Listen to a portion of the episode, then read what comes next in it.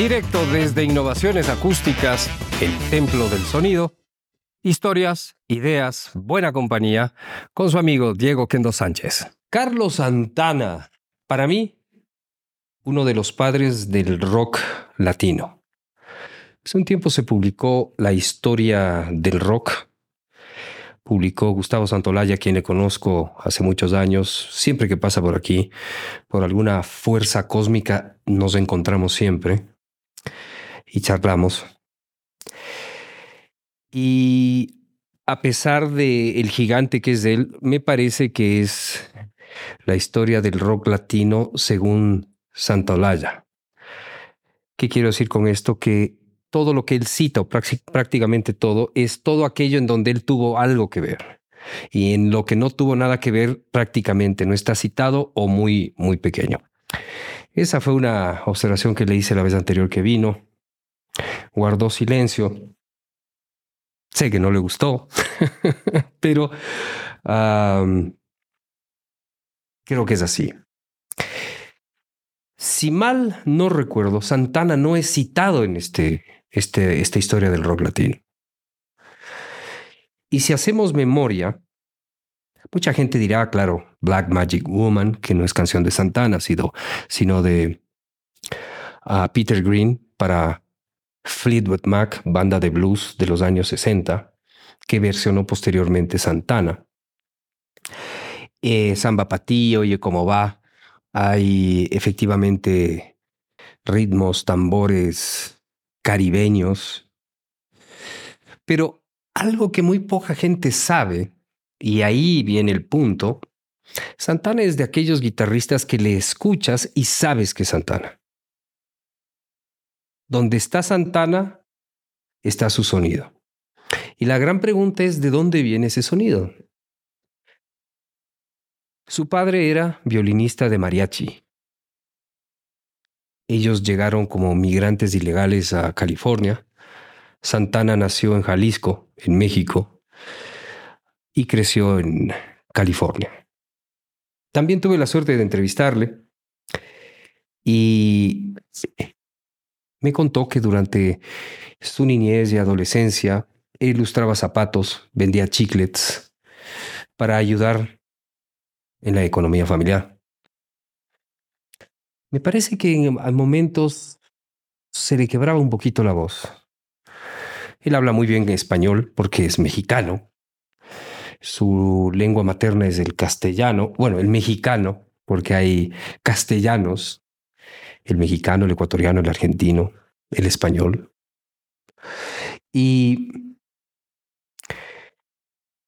siempre me pregunté de dónde viene ese largo lamento. Son lamentos largos y, y aunque no veas a Santana, sabes que él está poniendo un gesto de muy, muy, muy expresivo. Y la respuesta es la siguiente. Santana quiso ser violinista de mariachi. Y ese sonido Santana de la guitarra es como él entendió ser guitarrista viniendo de una familia de músicos, de un padre violinista de mariachi. Y sí, después vino eh, Chepito Arias, vinieron, vinieron todos los migrantes latinos que se sumaron a este gran proyecto Santana y que dejaron este rastro musical potentísimo de fusión. Una, mucha gente piensa que la fusión es algo así como poner en una licuadora aguacates, frijoles, piñas, batir. Eso no es fusión, eso es una mezcolanza. La fusión es algo más sutil. Yo diría que son pocos los dotados para hacer fusión. Uno de ellos Santana, otro Aldimeola por saltar a otro género del jazz, de otro género de la guitarra, en este caso la guitarra jazz.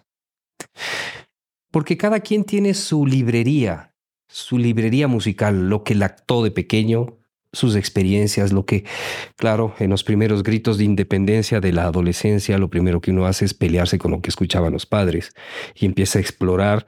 Y mientras más ruidoso es lo que se escucha, eh, es más rebelde, eh, tiene más saborcito. que los padres se alboroten, se congestionen. Baja el volumen, Diego. y así va haciendo uno su librería. Y sí, Santana tiene una gran librería musical que se escucha en cada uno de sus solos. Recuerdo en alguna entrevista que vi por televisión, Santana mm, surgió en los 60, sexo, drogas y rock and roll, sexo, sexo, sexo, drogas y rock and roll. Y eh, claro, algo muy propio del rockstar es que suele tener muchas admiradoras.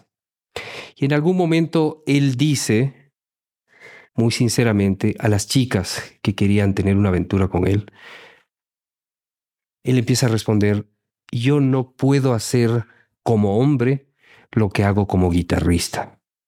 No te confundas. Pareció maravilloso que él sepa separar su arte, la capacidad de pellizcar el alma, el corazón con su guitarra, pero reconocer su, eh, su condición de, de varón, de hombre, pedestre, que un día puede ser un gran amante y otro día no. Y ser sincero y decirle eso a una potencial chica buscando una aventura, muy 60s, muy groupie. ¿Qué son las groupies? Bueno, son estas admiradoras que siguen a las bandas y que a cambio de muy poco, esto es bello porque es muy poético, se integran a la vida en, en la carretera de las bandas y acompañan. Yo sé que en la actualidad uno menciona esto, estoy haciendo una descripción de lo que sucedía en los 60, no estoy haciendo ninguna valoración ni sosteniendo que, que esa es una posibilidad validera, simplemente cuento esta situación para evitar malos, malos entendidos. Las groupies fueron y son, creo yo, fundamentales en la vida del rock, porque inspiran, porque acompañan, porque están. Y muchas de ellas han pasado desapercibidas. Muchas veces inspiraron canciones, hicieron mucho más que simplemente acompañar, en el buen sentido de la palabra y en el sentido más... Eh, en el sentido más erótico también de la palabra, ¿por qué no? Somos seres sexuales y sexuados. Punto. Period. San se acabó. Y al que no le guste, bueno, puede ir a la iglesia. Entonces, Santana tuvo esa influencia. Viene de un padre que era violinista de mariachi. Y muy chiquitito, esto me contó Santana, que está en mi primer libro de entrevistas escrito en el aire.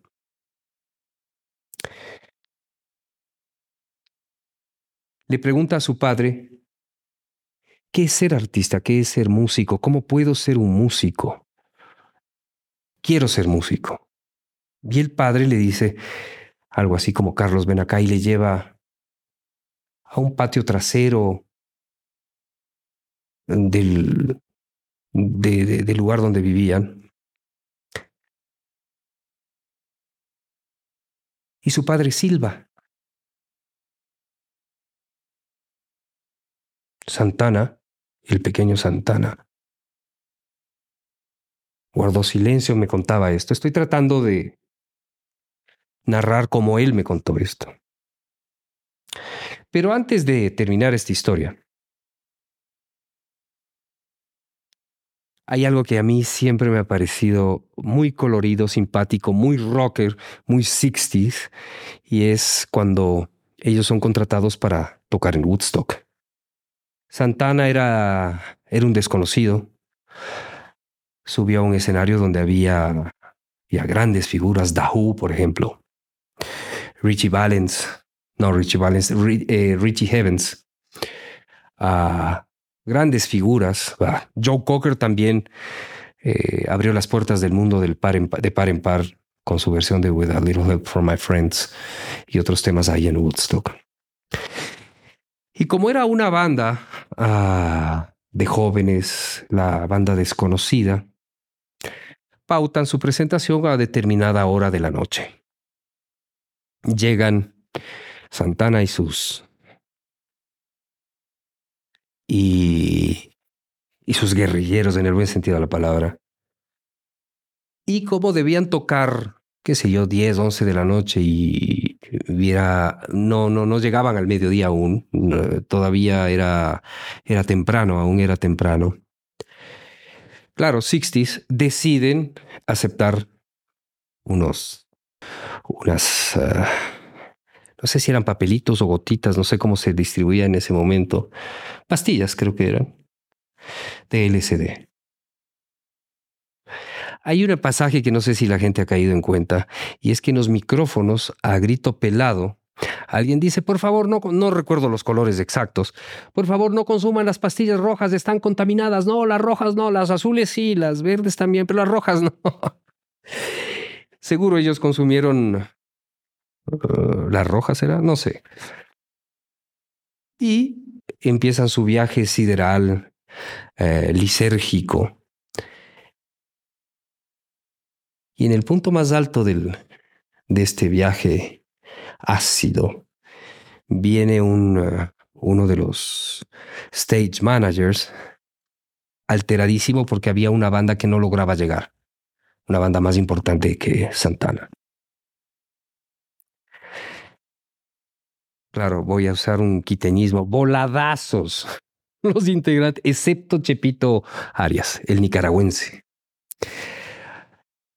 Y les ah, dicen, al escenario. ¿Cómo que al escenario? No, si no podemos, va, va, va, va, va, va.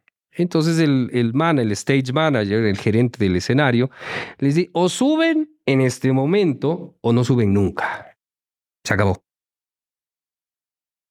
Bueno, suben. Pero antes de contar qué es lo que pasa cuando suben, voy a terminar de contar, si les parece, esta revelación, este momentum de Carlos Santana con su padre.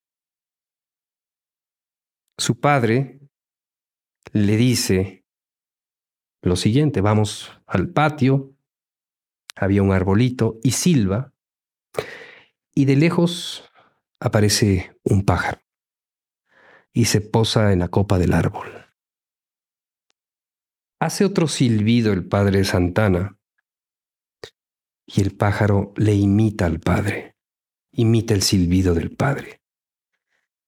El pequeño Santana queda deslumbrado y el padre le dice, cuando logres hacer eso con, con otra persona, con el público, entonces serás músico. Esto me lo contó Santana. Volviendo al, al ajetreado Woodstock, es simpático porque fue un caos. Nadie nunca pensó que iban a llegar al medio millón de asistentes. En las praderas de Woodstock nadie les quería aceptar, nadie daba permiso, nadie les rentaba hasta que un productor de yogur, que ya podía ser el padre de todos esos muchachos, con muy, muy, mente muy abierta, les ofrece su granja para que hagan el concierto. Llueve, todo lo que podía salir mal salió pésimo. Eso es algo que me encanta. Lo que podía salir mal salió pésimo. Y lo que pudo haber sido pésimo fue un desastre. Llovió un lodazal, no, no había letrinas, eh, no había los suficientes suministros eh, para alimentarse, para hidratarse, dormían donde podían. Un verdadero y encantador desmadre. Bien, Santana y sus muchachos, todos bajo los efectos del ácido lisérgico, suben al escenario. Y una cosa interesante, el ácido lisérgico, el LSD que se consumía en esa época, no es el mismo que se consume ahora. El de ahora, ambos son de laboratorio, pero el que se consume ahora eh, no es el mismo y creo yo que es mucho más tóxico que el original. Empiezan con con su presentación. Y de pronto Santana descubre que no tenía una guitarra, sino una serpiente. Y luego la serpiente se convierte en, eh, en una guitarra de agua que, que se le escapaba entre los dedos.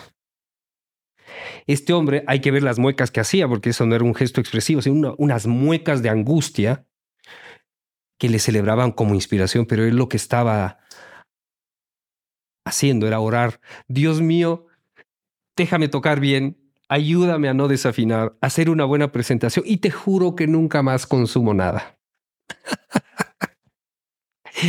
y parece ser que Dios le escuchó porque es una... si Dios existe, le escuchó porque es una presentación maravillosa. Y aquí viene la parte que a mí me resulta alucinante. Cada uno cuenta su anécdota, esta la cuenta Santana y esta ya yo ya la había conocido, no me contó en esta cita que tuve con él. Todos bajo los eh, efectos del ácido lisérgico, excepto Chepito Arias, el nicaragüense percusionista. Él estaba sobrio, con los cinco sentidos. Y este hombre, en medio de la presentación, sobrio, afirma que el cielo se abrió y vio a Jesucristo. Y lo dice con lágrimas, no, no, no como una anécdota. Lo dice con, con un nudo en la garganta. Y le creo. Ahora, lo, lo que me parece a mí muy gracioso es que el único sobrevivió a Dios. Volviendo a Santana, uh, descubrí a Santana a través de Abraxas. ¿Qué es Abraxas? Abraxas es un dios, el dios del bien y el mal en el mismo dios. Y numéricamente, Abraxas, numéricamente, equivale a los 365 días del año. Es decir, que durante los 365 días del año luchamos o el bien y el mal lucha dentro de nosotros. Así conocí a Santana a través de Abraxas, un disco que llegó a mi casa en la maleta de mi padre después de un viaje a Estados Unidos. Trajo muy buena música. Y simplemente aluciné, simplemente aluciné. Habré tenido cuatro o cinco años cuando escuché este disco. No entendía nada, pero, pero bailaba. Punto. No hay que entender nada. Eso es comprensión, la comprensión del niño. Y años más tarde, siempre me, me pareció muy sonora la palabra abraxas. En eh, Demian, si no me equivoco, de Hermann Hesse, aparece Abraxas. ¿Y cómo aparece? Bueno, creo que Hermann Hesse cuenta mejor la historia que yo, así que les invito a que lean Demian. Este es otro disco que vale la pena, digo yo, experimentar. No solo escuchar, experimentar. Un Santana absolutamente creativo, rompiendo todas las barreras de lo musical y proponiendo un género que yo no le llamaría solamente rock latino o bla, bla, bla. Diría, es un género que se llama Santana.